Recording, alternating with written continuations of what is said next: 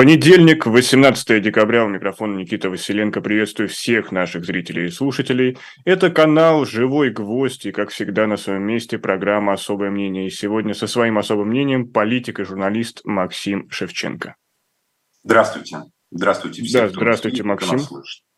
А, само время диктует нам разные сюжеты. Я хотел начать совершенно другого, но вот сейчас пришла новость, что писатель Борис Акунин внесен Росфинмониторингом в перечень террористов и экстремистов. А чуть ранее, на прошлой неделе, мы а, знали, что их книги с Дмитрием Быковым издательство АСТ приостановило в плане реализации. И что это такая за компания? Как мы ее можем объяснить, Максим? Ну, если это они были, на самом деле, на тех видео, которые они, э, они подтвердили подлинность этих видео. Да, это... Тогда они на этих видео высказывали э, во время войны э, мысли, которые однозначно позиционировали их как сторонников одной из сторон боевых действий, то есть Украины.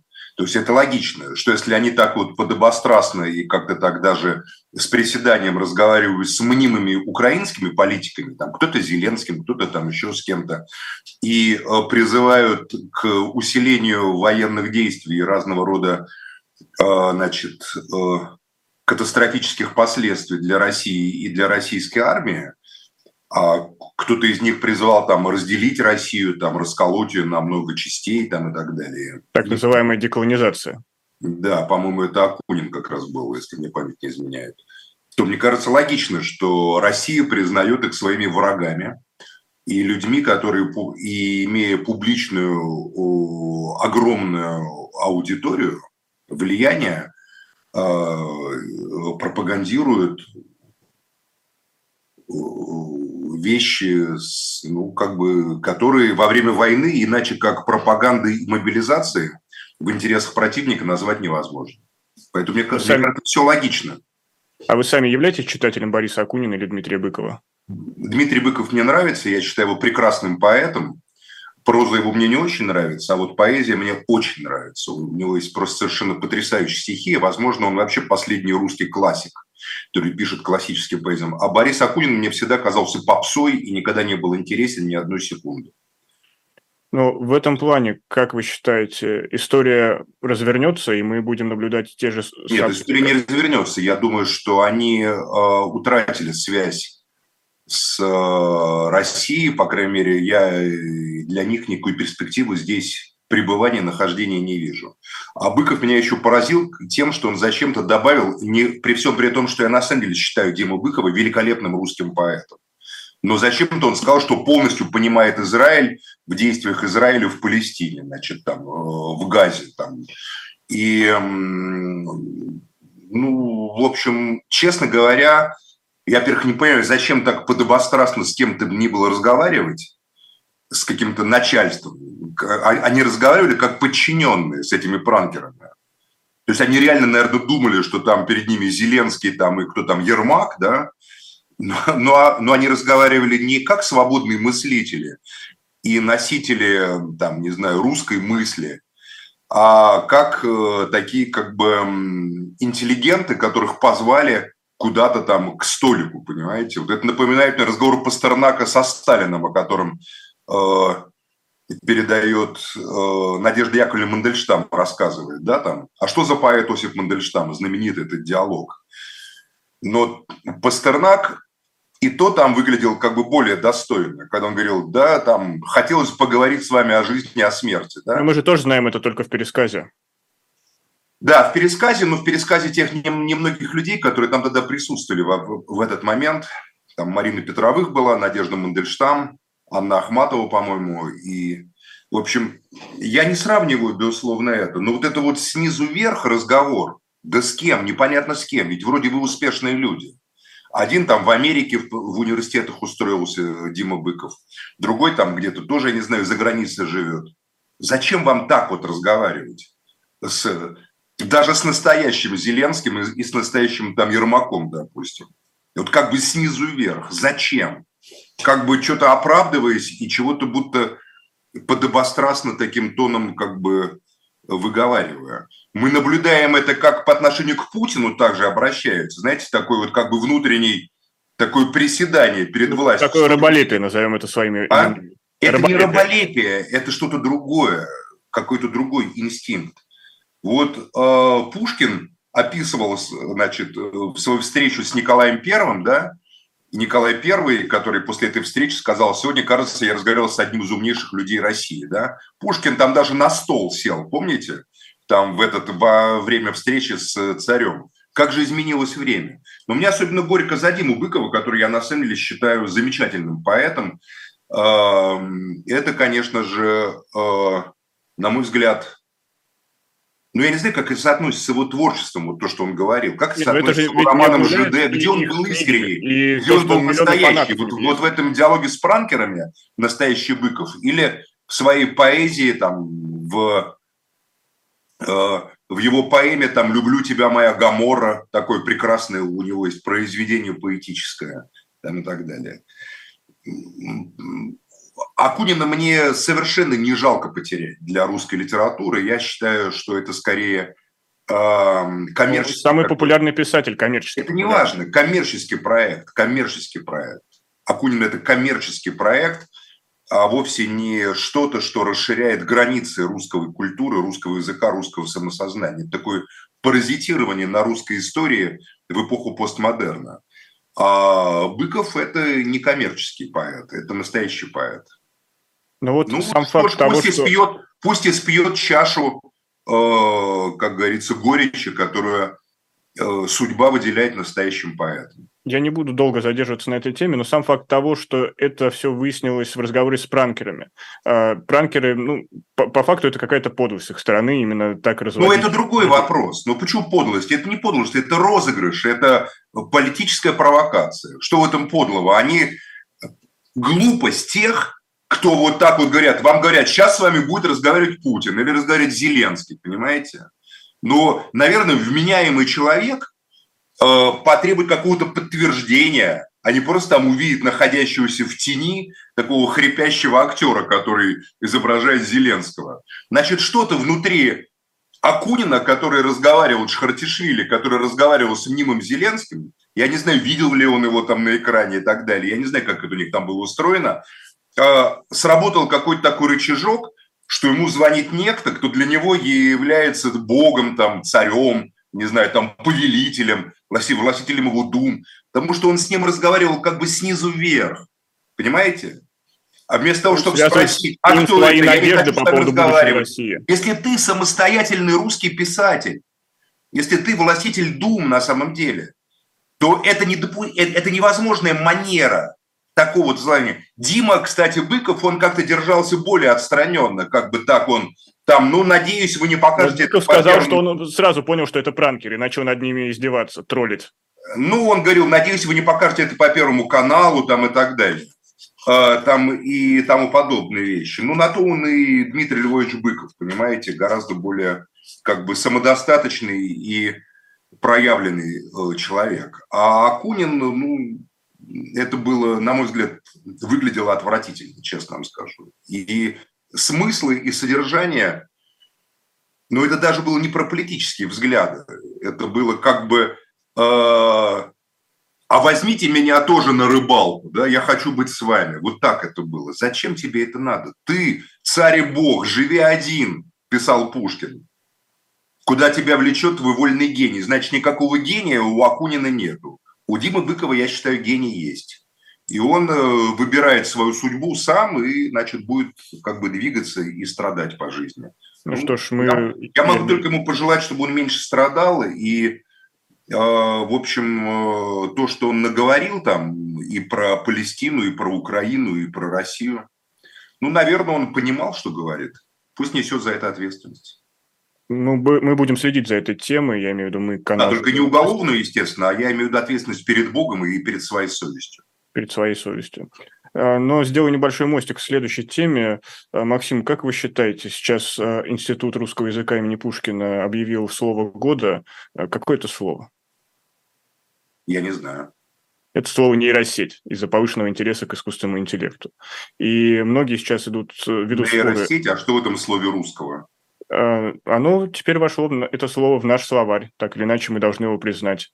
Но дело даже не в этом слове, дело в том, что идут споры, заменит ли нейросеть человека в тех или иных творческих профессиях, но в одной э, профессии точно не заменит. Профессии... Последний роман Пелевина, это он посвящен э, паломничеству Именно. Хрипсин. Именно, да. Совершенно гениальный просто текст, где как раз он размышляет очень глубоко о вот этой эмансипации алгоритмов нейросетей искусственного интеллекта. Заменит, не заменит. Это, опять же, это относится к людям творческих профессий, профессий, где очень много нужно креативить, что-то выдумывать, но есть до сих пор много э, профессий, где нужно работать руками, например, дворники, строители, ну, тут никак не обойтись э, без человека. И большинство всегда Нет, было... Как раз очень легко обойтись без человека, если будут роботы. Вот, и, вот роботы, которых Илон Маск представил, которые ходят, сгибают там руки, ноги и работают по программам. Я совершенно спокойно представляю такого робота, который тихо, спокойно тут уме... снег убирает в наших дворах в центре Москвы. Вот дворники не убирают, не справляются, потому что нету рабочих рук, нищенские зарплаты. А робота просто подключай там к розетке. Утром он выходит там в 5 утра, например, и уже смотришь, там к 10 утра снег аккуратно убран, и он не устает, только масло меняет там на каких-то сматочных моментах. Поэтому как раз на этих профессиях я очень даже э, роботов и искусственный интеллект вижу. А вот на профессиях писателей нет. Ну, наверное, все что угодно может быть. Не, ну так или иначе, я считаю, что от капиталистической формации коммунистической мы перейдем именно с помощью мировой революции прогресса, технологической революции. Но это тоже, опять же, отдельная история, которую... Я ничего про это не знаю. Я не думаю, что какой-либо формации можно перейти, вот э, так, как вы это говорите. Для любой формации нужно э, возникновение новых людей. Я думаю, что эта философия прогресса, философия модерна и рождение сверхчеловека, она не упразднена, естественно, она всегда актуальна в любой момент. Но как политическое э, коллективное самосознание, это уже ушло все в прошлое. Потому что сейчас выясняется, что даже родившийся сверхчеловек все равно э, превращается в прелестного обывателя из э, служебного романа или бриллиантовой руки, понимаете? Ну, повезло как так. У человека есть потолок. У человека в массе есть потолок. Мне кажется, это везение. Везение, что мы в эпоху изобилия, всеобщего изобилия родились для Европы, европейской части континента. Мы с этим можем связать. Я думаю, что я просто не понимаю, а что вы завели эту тему про искусственный интеллект? А вот, тут тема да, даже не про искусственный интеллект, а то, что сейчас искусственный интеллект, естественно, никого не может заменить, и в первую очередь не может заменить дворников и строителей. А здесь у нас а, очень много мигрантов из Средней Азии. И вот, опять же, вы посвятили вопросу мигрантов России целую э, видеоколонку, видеоэссе, назовем это так, видеомонолог э, на св- в своем телеграм-канале «Макс атакует». И ситуация действительно стоит общ- э, каким-то острым образом. А с одних трибун кричат, что мигрантов нужно депортировать и заставлять уважать э, традиции э, россиян, э, народов России. Другие говорят, что у нас э, идет трудовой кризис, не хватает трудовых ресурсов, и нужно их э, восполнять мигрантами. Вообще у России есть какая-то стратегия по отношению к мигрантам? Какая-то вот единая э, стратегия со стороны властей? Таких стратегий было много на моей памяти. Я сам участвовал в написании таких стратегий, их составлении. Все они оказались просто умозрительными, и, ник- и никакая из них не может быть реализована, потому что все стратегии э, противоречат природе российского государства. В данном вопросе мы имеем очевидный конфликт между э, обществом и государством. Вот по Гегелю, как известно, конец истории – это когда государство ответит в полной мере на запросы общества. Запрос общества в том, чтобы э, сохранять пространство жизни э, людей, чтобы э, как бы укреплять социальную и культурную сферу жизни коренного населения. Теперь возьмем интересы государства. Интересы государства и интересы народа, которого так или иначе формирует общество, не совпадают абсолютно. Наше государство связано не с народом, не с народонаселением, а с крупным капиталом, который успешно, да, вполне успешно, достигая серьезных результатов, действует от имени бренда «Россия». И каждый раз, когда мы видим там какие-нибудь кричащих богатых очень людей, кричащих «Россия, Россия», поддерживающих Владимира Путина, выдвигающих его, они это делают абсолютно искренне, потому что Владимир Путин является успешным лидером вот этого национального и переросшего рамки национального, даже транснационального капитализма, который брендируется как российский капитализм. Да, это на самом деле транснациональный капитализм. Российские крупнейшие компании, госкорпорации, они участвуют в экономических конкурентных там схватках, войнах, э, там, в Латинской Америке, в Юго-Восточной Азии, там, не знаю, на американском рынке, как это ни странно звучит, несмотря на санкции, по всему миру они являются конкурентами, опираясь на российское государство, которое стало их такой маткой, как в фильме «Чужой», да, который выпускает таких монстров, как на надежную свою опору. То есть, Россия... получается, народ у нас только расходный материал в этой истории. Народ у нас даже не расходный материал. Народ у нас просто как бы социальная нагрузка для этого очень успешного государства, которое постоянно рапортует об увеличении там сверхдоходов. Там, мы получили на 135 миллиардов долларов больше доходов. Там, у нас увеличился товарооборот с Китаем на миллиарды какие-то. Но это абсолютно не имеет никакого отношения к жизни подавляющего большинства людей. Также и тема мигрантов. Объясняю, как она связана. Крупный капитал, естественно, я не ставлю даже это ему вину, потому что странно ставить вину там тигру, что он питается мясом, а бегемоту, что он является агрессивным животным, живущим в воде, нападающим на все, что движется в период гона, да, самым опасным животным в Африке. У них такая природа. Вот капитал заинтересован в увеличении прибыли и в экспансии. Крупный капитал или капиталист, который не живет идеей экспансии, и он как бы вообще не капиталист. Он как бы непонятно кто и непонятно что, и обречен на поражение. Это вечная борьба.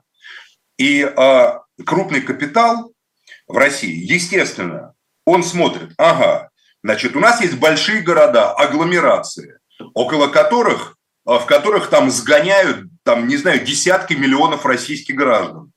Это абсолютно неестественный процесс, это процесс контролируемый государством. Потому что школы, больницы, так называемая оптимизация социальной системы, это был процесс, который не снизу шел, и с которым государство думало, что ему делать, а который сверху направлялся вследствие реформ, которые, в частности, современные лидеры «Единой России», современные лидеры путинского большинства делали по указке разных всемирных валютных организаций, Всемирного банка, там, Всемирного валютного фонда. Это делалось ради который... повышения эффективности экономики. Мы же не повышения эффективности либеральной экономики, а не экономики социальной и национальной, которая ориентирована на граждан. Экономики KPI, которые оцениваются в неких абсолютных категориях, которые с точки зрения Всемирного банка универсальны в Лондоне, в России, там, не знаю, в Нигере и в Венесуэле, понимаете? Вот все страны, независимо от национальных традиций, от жизни большинства населения, от уклада жизни, от биосферы, в конце концов, которую описывал Лев Николаевич Гумилев, описывается по неким универсальным критериям. Доходности, рентабельности, успешности, инвестиции. Вложил рубль, получил 100 рублей. Молодец. А если при этом у тебя вымерло 90% коренного населения, ну, извини, это такие объективные процессы прогресса, да, с которыми нечего девать. А то, что ты заработал 100 рублей, молодец. Нет, может, но ведь население не стадо, население ответить может и взять свое... Ну, обратно. может, ответит, а не отвечает, значит, не может, понимаете? Этот вопрос же не теоретический. Население или отвечает, или не отвечает. Если население отвечает, значит, уровень, опять-таки, по тому же Льву Николаевичу Гумилеву, пассионарности, то есть когда духовные ценности превышают над материальными обстоятельствами жизни, ну, как бы превосходит их, таков, что оно отвечает и меняет историю. Пассионарный толчок, так называемый, там происходит. Но это реакция следствия пассионарного толчка по Гумилеву.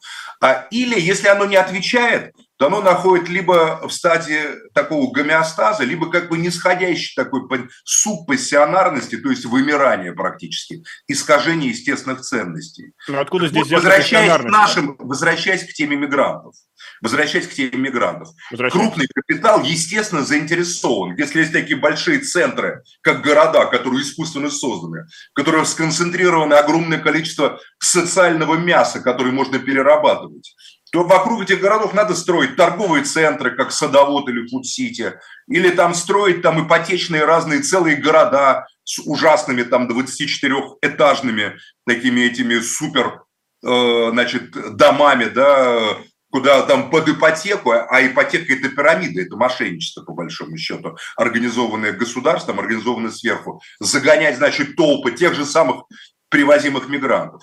Вот в этой ситуации, ну, рабочих рук нет, страна пустая. Коренные русские регионы – Владимирская, Ивановская, Костромская, Рязанская, Тверская, Смоленская, Новгородская – опустели. Везде убыль. Население страшное. На миллионы просто вымерло, миллионы вымерло. Говорят, что это объективный процесс. Но я не знаю, что-то вот в Чечне там не вымирают люди. Там, несмотря Но на... Же Европа, в Европе то же самое. Европа население стареет. И да, смотря где, смотря, где, смотря там, где либералы правят, там всегда все вымирает. А там, где не правят либералы, не вымирают. Вот в Азербайджане, например, на 57% выросла численность населения. Понимаете? За постсоветское время, а там, где постоянно проводились эксперименты либеральные, люди вымирают. Это понятно почему. Потому что капиталу, капитал никаким образом не связан с национальным пространством. Вот, допустим, тот же самый Садовод или Фудсити. Им руководят крупные бизнесмены. Год Ниссанов и Зарах Илиев, родственники, там крупнейшие московские, значит, девелоперы, там, строители и так далее. Я ничего не хочу кинуть никакого камня, понимаете? Они действуют, входя из своей логики. Но они как бы считаются там гиперзвездами. И Садовод и Фудсити – это места, где сконцентрировано огромное количество трудовых мигрантов. Там я на, э, на садоводе не бывал, это Капотник. Фудсити мне лично очень нравится, я об этом сказал. Очень приятное место, там все прекрасно организовано. Но вот сама по себе концентрация такого уровня э, как бы производства торгового в одном месте, привлекающей десятки тысяч людей, она ненормальна сама по себе. Она ненормальна. Нет, ну почему? Это традиционный восточный базар. Этому. Она, нет, это не обычный базар совершенно. Обычный базар, если бы таких базаров были там сотни по Москве, у них были разные хозяева, это было диверсифицировано, и зарабатывали московские жители на этом, это было бы нормально. Вот в Париже так называемые грин-маркеты, это парижане и жители окрестных регионов, понимаете? А никакая ни одна семья не держит все рынки Парижа под собой, например, или все рынки Лондона. А, ну, капитал, понятно, что он так действует. Но российское государство, оно с этим капиталом, а не с населением. Население не дает хорошего KPI. С помощью населения не отчитаться об успехах. Население постоянно вымирает, что-то гундосит, нудит, там, не знаю, стареет, а, требует каких-то школ, каких-то больниц там, и так далее, и так далее. А капитал рапортует только об успехах. У нас доходность 200%, мы привлекли там такую-то рабочую силу. Поэтому, когда Путин нам рассказывает во время открытой линии про 10 миллионов мигрантов, которые в стране есть, кстати, не обязательно средние азиаты имеются в виду там из исламского пространства. Думаю, половина из них это украинцы. Скорее Сейчас, да, много украинцев приехало есте... по естественным да, причинам. Их, их всегда было очень много. Все равно это огромная цифра, огромная. У нас 70 миллионов избирателей. Значит, 10 миллионов – это одна седьмая часть. 113 миллионов, если точнее, если считать по бюллетеням, которые напечатали все равно это очень большая цифра. Это почти, там, не знаю, 7%, да, 10, 6% населения. Фактически это иностранцы, которые здесь работают. О чем это говорит? Это говорит о том, что правящий капитализм и государство, которое обслуживает интересы этого правящего капитализма, рассматривают Россию не как национальное государство, не как социальное государство, хотя это стоит в Конституции, не как государство, которое имеет какой-то исторический э, путь там из от Древней Руси там, до России, как упоминавшийся Лев Николаевич Гумилев писал в своей великой книге. Ну что, нам же Путин постоянно напоминает об этом. А рассматривает именно с точки зрения постмодернистского взгляда, как некое такое пространство, в котором создана успешная корпорация под видом государства, которая позволяет осуществлять успешные финансовые макрооперации, позволяет проводить экономическую экспансию не национального капитала, а капитала транснационального, с которым вот эта корпорация чиновничая заключила соглашение. Кстати, разных ты не сходится. Наши все на фоне войны разбегаются сейчас и жалуются, что им не да дают никто не разбегается, вы просто не понимаете. Лохи разбегаются. Реально все, кто выражает лояльность по отношению к власти, по дешевке сейчас получили, есть целые исследования, по дешевке получили активы западных компаний, которые, скрипя зубами, вынуждены... Это были... получили наши, то есть не сами компании пришли, а наши бизнесмены наши, лояльные. Наши, да, получили по ценам, которые в 10 раз меньше, чем реальные цены. Я Ты говоришь, что транснациональные компании не приходят, разбегаются, мы как вот эту чучхе делаем свою. Это западные транснациональные компании разбегаются. А транснациональные компании, которые опираются на Россию и которые как бы говорят о таком неком глобальном юге, противостоящем Западу, не, совершенно не разбегаются, а раздуваются. Они получили по дешевке огромные, современные, отработанные, отлаженные логистические ресурсы. Понимаете? За даром практически получили. Эти западные политики, а, они лишили своих бизнесменов огромных денег. Эти деньги просто здесь, естественно, были отданы как дань за лояльность. Таков принцип любой империи. Ты лоялен, ты смотришь преданно в глаза первому лицу, и ты получаешь там какую-нибудь компанию стоимостью там в 10 миллиардов долларов за 100 миллионов. Понимаете, такая получилась не то, что приватизация, а скорее такая раздача как бы там 350 миллиардов российских отобрали. Здесь, поверьте, тоже достаточно большую как бы сумму, если посчитать и просуммировать, раздали своим. И эти свои, безусловно, благодарны. Дальше, эти свои, они что, хотят вкладываться, что ли, в Россию? Ну, для виду, наверное, вложатся. Но так в целом перед ними открываются огромные перспективы. Ну а там, куда им еще? Еще есть вторичные санкции, которые не дают да, работать. Пожалуйста, никто, даже на нейтральных все, рынках. Все давно действуют через подставные офшорные компании. Никто не будет с российским флагом выходить на мировые рынки, понимаете, крича «Путин, Путин, дайте мне подзаработать». Все уже давно выходят под разными, там, открыли уже дочерние компании, внучатые компании, там, и так далее, и так далее. И выяснить и вычислить эту российскую принадлежность практически невозможно. У многих, да почти у всех российских бизнесменов по 3, по 4, по 5, по 6 паспортов в руках. Если даже Ксения Собчак нам говорит, что и вторая родина – это Израиль, а когда она, помните, в президенты первой родины баллотировалась в 2018 году, да, значит, это же сколько родин, значит, если у Собчак две родины, а сколько же у этих родин? Да сколько надо, столько и родин. Сколько выгодно для бизнеса, столько и родин, собственно говоря. Но Россия чем для них так важна?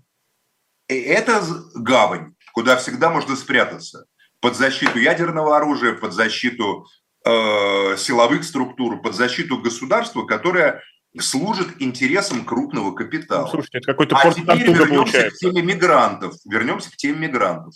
А при чем тут мигранты и остальное население? При том, что эти мигранты, они их воспринимают не как людей, они их воспринимают как трудовой ресурс. Они вообще не относятся к людям как к людям, к тем, кто внизу.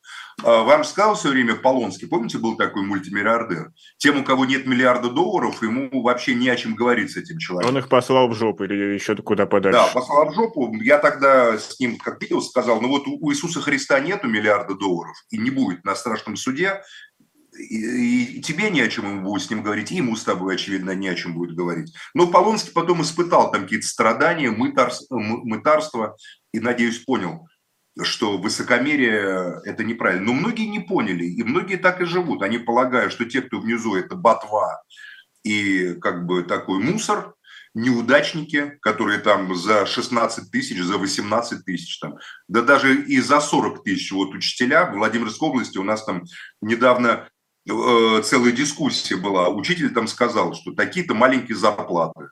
А, и на него напал, значит, там зам губернатора. Вот, это ложь, там зарплаты большие. Он говорит, да, большие, если учитель берет по две, по три ставки. То есть выматывается, как просто выжатый лимон. А если учитель нормально работает, как учитель, то он получает нищенскую зарплату. Вот нищенская зарплата учителей, при всем при том, что Путин говорит, что там учителя, там Бисмарк, помните, там это... Как это да, это было ключевым солдат. панчем его прямой линии, назовем это так. Да, это не Бисмарк сказал, а там кто-то другой из немецких философов, но это не важно. А, это сказали немцы, поэтому тут он прав. Вот учителя на самом деле. А учителя в России – это бесправная, а, измотанная, малооплачиваемая категория важнейших профессионалов – а помните, как в свое время сказал Дмитрий Медведев, который сейчас там грозит в Твиттере или где он там. В Телеграме обычно. Хотите денег, не в учителя идите, а в бизнесмены. Это и есть суть этого государства. Она не изменилась. Они настолько зачарованы э, тем, что от имени силы, которую они собой являют, раздавив внутри страны любое инакомыслие, и показывая, что они могут справиться с любым противником и с НАТО, и с Западом вовне, а, заключили контракт, подчинив себе вот этот крупный бизнес и выпустив его такими метастазами в мир, что население тут при чем? Население это какая-то, знаете ли, декоративная становится просто как рыбки вот в аквариуме декоративные. Тут у нас... Ну, население это ресурс. Но мы вот ушли Какой от... ресурс? Какой ресурс? Зачем? Они даже сейчас на специальную военную операцию берут по контракту. Не мобилизация. Э, по контракту 200 тысяч рублей платят, понимаете? Очень большие деньги по российским меркам. Глубинка, говорят, для тех, кто выжил, и вернулся с войны, ну просто люди возвращаются с большими достаточно деньгами, еще платят большие премии там за подбитые танки и так далее, и так далее, и так далее. Это нормально.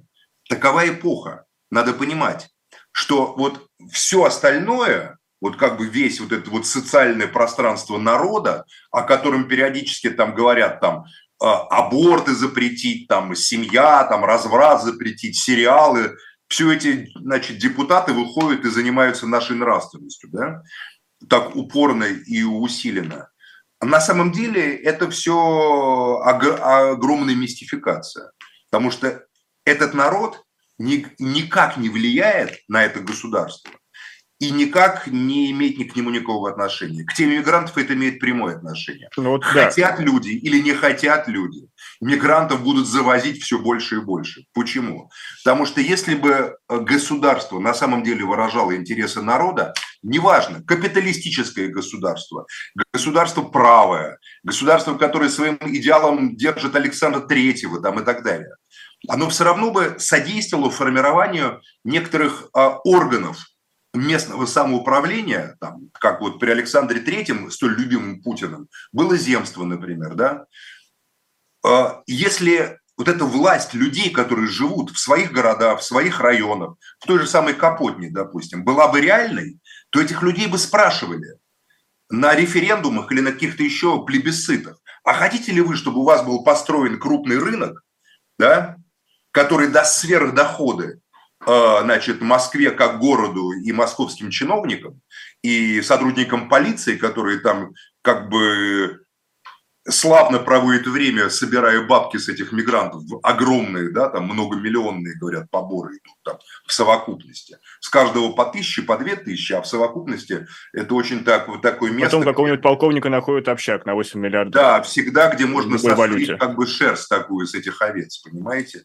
Вот. А хотите ли вы, чтобы это было? Я вас уверяю, жители Капотни сказали бы нет, не хотим. Лучше будем жить под нашим этим факелом, который там с ревом зажигался, не знаю, сейчас зажигается или нет. Зажигается, зажигается, никуда не я помню, с таким ревом. В ночи он как бы сверкает. Нет, лучше мы хотим жить вот так, нам это не надо. И тогда, если бы это было, как в любой цивилизованной стране, не, в, не обязательно в западной, в восточной стране, вот так бы, то сказали бы, а, ну ладно, тогда мы не будем, тогда будем другую стратегию выдумывать. Но раздавлено все. Нет никакого местного самоуправления. Люди только там в социальных сетях высказывают свое негодование. Да и то это негодование манипулируется, натравливая его не на подлинных виновников этой концентрации и на культурной рабочей силы, на крупный капитал и потакающим его интересам, обслуживающим его интересам государства. Точнее, это такой симбиоз двухголовый. Вот две головы российского орла. Одна голова – это государство, власть, которая может раздавить любого человека. А другая голова – это капитализм. Деньги, э, власть денег, золото. Вот это власть и золото, две головы. Говорят, там Византия, Запад и Восток. Я думаю, нет. Я думаю, это не так. Ну, Византия вот. никуда не делась, это мы признаем точно. Нет, Византия исчезла, ее нет, она делась. Ее как же, а Москва Третий Рим, и четвертому не бывать. А... Никита, это другая тема совсем. Хорошо, хорошо, тогда Ахмат здесь делаем... Это другая тема. Она делась в Византии, ее больше нету. Она... Да, давайте тогда сделаем здесь небольшую паузу. Вот. Напомню, а, поэтому, поэтому, собственно говоря, будет и 20 миллионов мигрантов, и 30 миллионов мигрантов. Будет и 70 миллионов. А они поедут на фоне того, что здесь абсолютно нестабильная ситуация с экономикой, и курс валюты пляшет. Здесь и абсолютно стабильная ситуация с экономикой. Курс валюты здесь абсолютно регулируемый российский капитализм, слившийся с государством или государство с капитализмом, а, успешный, хищный и а, ставящий перед собой задачи экспансии, которые у него получатся наверняка, в глобальных нефтяных сговорах, картельных, визит Путина в, в Эмираты и в Саудовскую Аравию, глобальных газовых разных сговорах.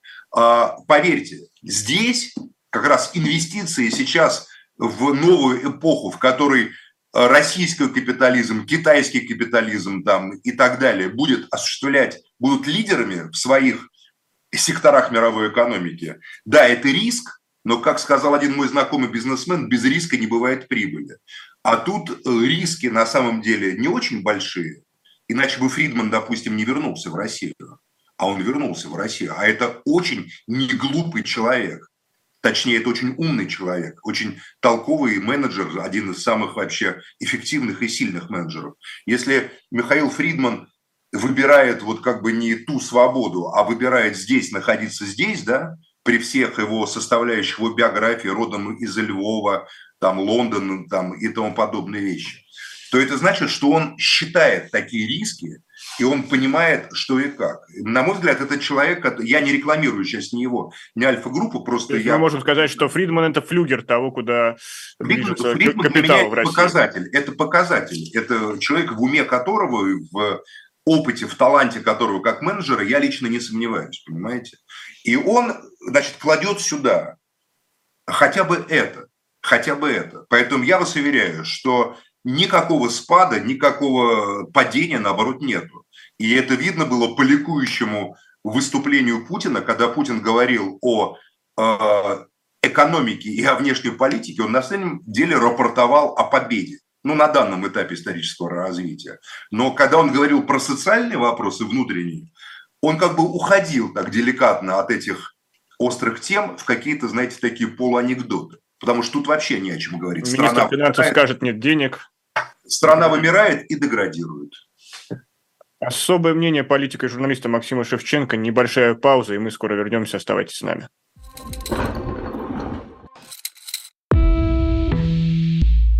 Вы лучше других знаете, что такое хорошая книга. Мы лучше других знаем, где ее можно купить. Книги на любой вкус с доставкой на дом. Интернет-магазин Shop Дилетант Медиа.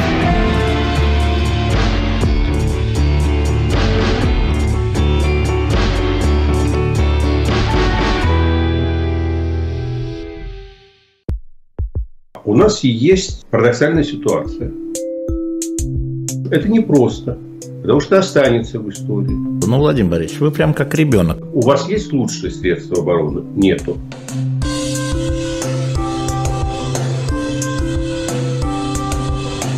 Мы же не живем в России просто так. У нас всегда должна быть какая-то миссия, ради которой можно сдохнуть.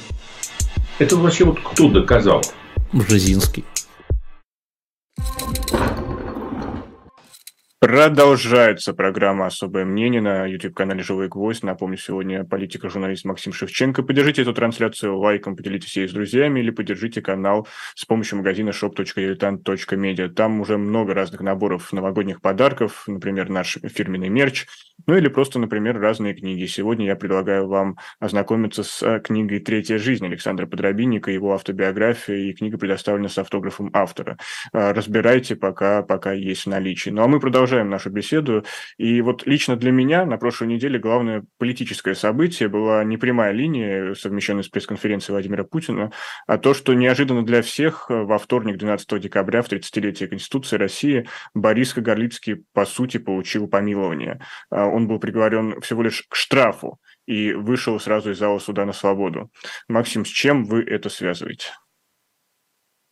Ну, лучше Борис Юрьевич спросить об этом. Он, э, я с ним уже разговаривал, он в добром здравии, и я думаю, что лучше он сам пускай комментирует э, свое освобождение. Э, свою... Мы можем говорить, что это какая-то предвыборная оттепель, как всегда. Есть пряники, есть, есть, не знаю, там, кнуты, и вот это как раз тот самый случай пряника перед выборами. Нет, я думаю, что здесь совсем другое дело. Я думаю, что ведь а, арестовали время Горлицкого со Стрелковым одновременно. Стрелков а, арестовали понятно за что. Он оскорблял Путина э, просто совершенно не совершенно непотребными выражениями. И это для публичного политика в современной России, ну, прямо скажем, ну, это вообще неприлично, да, но для публичного политика это особо неприлично. Кагарлицкий никого не оскорблял. Но если вы арестовываете крайне правого, то надо же кинуть какую-то кость э, националистам и вот этим крайне правым, которые вокруг Стрелкова там группируются. Поэтому решили арестовать э, и Бориса Юрьевича. Одна из версий. Вторая версия, Кагарлицкий являлся и продолжает оставаться человеком очень влиятельным глобального левого международного форума. Порту Алегри, там, как угодно это назовите, куда входит в, и он входит в правление, безусловно, но интеллектуал российский, единственный, к мнению которого прислушиваются, там, там Джереми Корбин, глава бывшей лейбористской партии, президент Бразилии Лула, да, значит, там э, Берни Сандерс, американский сенатор, значит, левый либеральный демократ, э, значит, Меланшон и многие-многие другие, э, включая Мадуро, и как, среди которых есть союзники России, есть те, кто критиковал Россию, как Меланшон, допустим, или Сандер в связи с украинской событием. И это мог быть сигнал, просто вот его арест, как бы таким глобальный левый, вот это леволиберальный такому конгрессу, что вот, мол, мы взяли буквально вашего там. Но потом сообразили спустя какое-то время, что э, на самом деле это Россия, которая ведет борьбу с правым либеральным Западом заинтересованы, по крайней мере, в, в ситуации Латинской Америки, чтобы друзья Бориса Кагарлицкого э, были не враждебно настроены по отношению к России. Потому То есть что... это, условно говоря, сигнал глобальному югу? И Венесуэла, нет, это скорее глобальный юг повлиял на освобождение Бориса Ильича. Э, мне так кажется. Ну, как освобождение? Не освобождение, я считаю, что и 600 э, тысяч там не за что штраф давать. Ну, не отпускать Но же. просто по нынешним временам это что-то такое травоядное. Прецедент, потому что это военный суд, и его как бы вел, и сам Борис Юрьевич так сказал, что, в общем, он был поражен объективностью судейного, судебного дела. Судья, говорит, даже обвинителю задавал строгие вопросы такие, да, такие достаточно жестко наезжал на прокуратуру там, или на представителя обвинения. В общем, это, я думаю, э, дело, которое Борис Кагарлицкий с присущим его острым умом разберет. Прекрасно. Хотите в вашем эфире, хотите в эфире Рабкора. Ему запрещено администрировать сайты, но он их администрировать и не собирается, а вот выступать ему экспертом и э, публичным каким-то спикером, мне кажется, не запрещено совершенно. Ну вот смотрите, есть э, правые консервативные круги, с которыми в России вроде как сотрудничают европейскими. Но вы упомянули, что это... Я не знаю, откуда вы знаете, что они с ними сотрудничают? Ну, вы говорили, что Карл Третий, его, а? не знаю, там, э, Карл Третий, все... Что вы взяли, что они сотрудничают с ними? Они мечтают... Ну, как, как минимум вы, вы говорили, что они вместе вырабатывают Нет, это их мечта, стратегию. поймите, это мечта российских этих э, как бы новых правых, которые пришли к власти, там, которые постмодернистски реконструируют эпоху Александра Третьего во главе с Путиным там, и его окружением. Это их мечта сотрудничать с Карлом Третьим и с как бы традиционалистскими элитами Запада. А, и недаром Гидар Джамаль говорил о том, что путинская Россия – это будет ударный кулак традиционалистского клуба по сокрушению э, либерального западного глобального клуба, в первую очередь Европейского Союза. Так оно и есть, потому что главный результат всей этой украинской трагической ситуации военной, специальной военной операции, это приведение Европейского Союза к обнулению в Европейском Союзе возникают внутренние кризисные явления, побеждают а правые партии. через левое движение. Вот я побеждают. Ну, это невозможно, что левое движение, оно утратило свою энергию, свою силу. Оно стало настолько глобалистским движением, оторвавшись от корней и от почвы, что оно как бы эфемерно растворилось в абстрактных разговорах. Там, тут Валерстайн, тут, понимаете ли, кто-то еще. Сейчас именно левый, например, поддерживает Палестину. Нет, Палестину поддерживают и правые многие тоже. Но только э, смотря какие правые. Не правые либералы. Правые, правые рационалисты поддерживают Палестину. А правые либералы, многие там, которые известны как фашисты, допустим. Фашисты – это же правые либералы, по сути. А, они, может, и Израиль поддерживают по каким-то своим причинам, потому что они исламофобы, например, в Европе. Да? А, но это дело же такое ситуативное. Вот. Что касается транслалистского клуба, да, такая мечта, конечно, есть у российской элиты.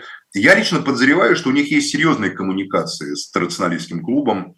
По крайней мере, одной его частью, одной из существенных частей глобального традиционалистского клуба является современный китайский режим и крепнущая связь России с Китаем, который является традиционалистским государством, сделавшим ставку на показывающим, что он придерживается традиции, идущей от Шихуанди, первого императора, значит, до современной как бы династии со всеми лозунгами, там, конфуцианства. Да, это Конфуций плюс Маркс. Ну, у них даже сериал недавно вышел такой. Конфуций встречает Маркса. Это как угодно. Марксизм, как известно, не Э, догма, а метод преобразования реальности. Так китайцы его интерпретируют. Главное в Китае – это Китай. А все остальное, монголы привносят что-то новое, что-то джурджения, что-то там гуты, что-то там э, манжуры, что-то там еще кто-то новое что-то привносит, что-то японцы. Но Китай остается Китаем. Он за счет своего внутреннего рационалистского вот этого ядра перемалывает все вот эти вот волны, которые на него приходят – извне, которые оказываются по большому счету несостоятельными на длительном историческом периоде. Но это не про Китай у нас сейчас передача, просто я да, привел... но тогда вот у меня вопрос про Россию. привел пример Китая как одного из важнейших э, подразделений глобального традиционалистского клуба. Но его центр находится, безусловно, в монархическом Лондоне. Не в Лондоне, где там бегает какой-нибудь придурковатый Борис Джонсон, или там Кэмерон э, вышел там на белый свет – Э, задача Кэмерона, кстати, скорее всего, это душить Израиль. Потому что Кэмерон был известен своей поддержкой палестинцев, и его главная функция сейчас, как министр иностранных дел, который, думаю, перед, задача, которую перед ним поставили, это э, чтобы британская, значит, э, United Kingdom, как бы демонстрируя свою некую солидарность с западными общими такими нарративными рядами, на самом деле додушивала Израиль, потому что Израиль является американским либеральным проектом, созданным не британской короной. Британская корона создавала протекторат, территорию под протекторатом британского монарха с национальным очагом еврейского народа. А и государство Израиля создано Труманом и Сталином, которые... Ну, Сталин все-таки на первом этапе больше... Вынужденно, вынужденно, вынужденно Сталин, чтобы не терять связи с США, поддержал, скрипя зубами этот Но Сталин скорее проект. видел это как антиколониальный такой проект, да чтобы это не видел, ущипнуть это британскую разваливающуюся империю. Полная чушь, это все выдумано. Сталину это просто... оружие, э, Сталину было важно танки. держать... Сталину было важно держать на плаву тот э, диалог, который у него был с Рузвельтом. Когда умер Рузвельт, для, для Сталина это была чудовищная потеря, потому что Труман был идиот. Просто вот круглый идиот, но так бывает. Фултонская, это же все началось раньше Фултонской речи Труман, и продолжилось послушайте еще раз, Труман был идиот, его никто в президенты не планировал. Это была просто номинальная фигура. Это был человек неопытный, не готовящийся быть президентом. И он повторно стал президентом просто на волне как бы победы и тени Рузвельта. Но потом он привел ситуацию к абсолютной катастрофе. Этот советско-американский тандем, который возник в ходе войны, диалог Сталин-Рузвельт, он определял мировую политику. И его разрушение, к чему, конечно, Черчилль приложил руку, вы совершенно правы, да, там, канадское досье, которое было подброшено, значит, туда в Америку, этот шифровальщик из посольства в Оттаве бежал и передал все списки коммунистов, которые работают там в Голливуде, в американской прессе, в ядерном проекте там и так далее. А, но вот это было разрушено. Поэтому, да, Израиль это был американский проект, конечно же, и к которому британцы очень кисло отнеслись, всегда относились, поскольку он разрушал британское представление о том, каким должен быть э, исламский мир, э, в который как бы после войны британцы там выстраивали под себя там, и так далее, и так далее, и так далее. Поэтому Кэмерон, значит, вот для этого. Но в целом Москва, конечно же, э, заискивает и очень хочет э, быть с победителями, то есть с традиционалистским клубом, поскольку они совершенно справедливо полагают в Москве, что европейские либералы – это такие кретины, такие идиоты, которые довели Европейский Союз до такого позорного состояния, в котором он сейчас находится. Э, и этот кризис Европейского Союза будет, собственно говоря, продолжаться.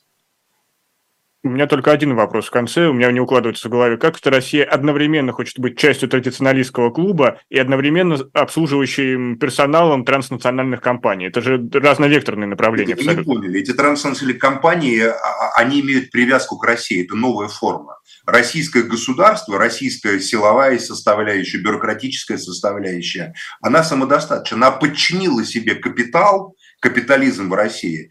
И российские транснациональные корпорации, которые опираются на Россию как на свою матку, да, вот как в фильме «Чужой», еще раз приведу этот образ, да, а, а, а, а они не доминируют над государством а, а они подчиняются государству. Нет ни одной компании, ни одной корпорации, это было прекрасно государством показано на примере Ходорковского и Березовского, э, которые бы встали над государством или как бы эмансипировались от него. Всякий, кто это делает, обречен либо на выталкивание отсюда, ему говорят, пожалуйста, иди сам по себе, решай там вопросы. В Лондоне, в Америке там и так далее. Фридман это прекрасно понял. Возвращаемся к пройденному.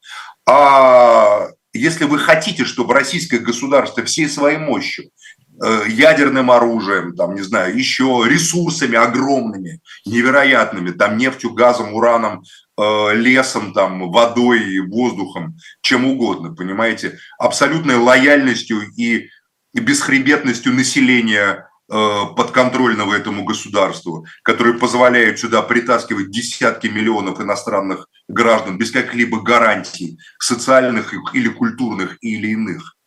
Если вы хотите, чтобы оно было вам лояльным, то и вы будете лояльны. Капиталу предлагают смотреть на государство снизу вверх. Это вот встреча Путина с РСПП. Он туда приходит не как просящий, а как император приходил бы к римским ростовщикам, понимаете, в каком-нибудь там втором веке. Приходит император, там, кто там, Адриан, например, да, и говорит, вот я император. Говорит, да, ты понтифик Максимус. Вот вы там богатые люди, вы можете купить все на свете. Да, мы можем, ему говорят. Ну вот я вам говорю, вот я вам советую, покупайте вот это, вот это, а вот это не покупайте.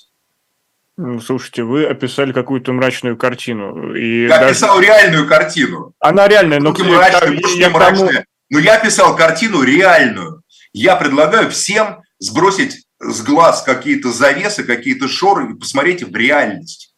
И исходя из этой реальности выстраивать все свои разговоры о классовой борьбе или о национальной борьбе или о какой-либо еще борьбе, или не о борьбе, а о смирении, о конвергенции, о чем-то еще. Потому что без э, описания реальной конкретной ситуации, победившего в России олигархического капитализма, империи нового типа, это либеральная империя, о, о, о, о которой говорил Анатолий Чубайс еще в начале 2000-х годов, в конце 90-х. Вот она построена либеральная империя, она построена, вы в ней находитесь, Никита. Это реальность, в которой мы живем. Путин может нравиться, не нравиться кому-то там, кто-то может его боготворить, а кто-то там проклинать и так далее. Это не имеет никакого значения. Э, я бы согла- я согласен со словом империя, но либеральная... В реальности вы имеете э, в реальности вы имеете огромное государство, защищенное полностью ядерным зонтиком, которая, несмотря на человеческие потери, на неэффективность, компенсирует эти потери, эту неэффективность экстенсивными разными способами мобилизации, привлечения иностранного ресурса.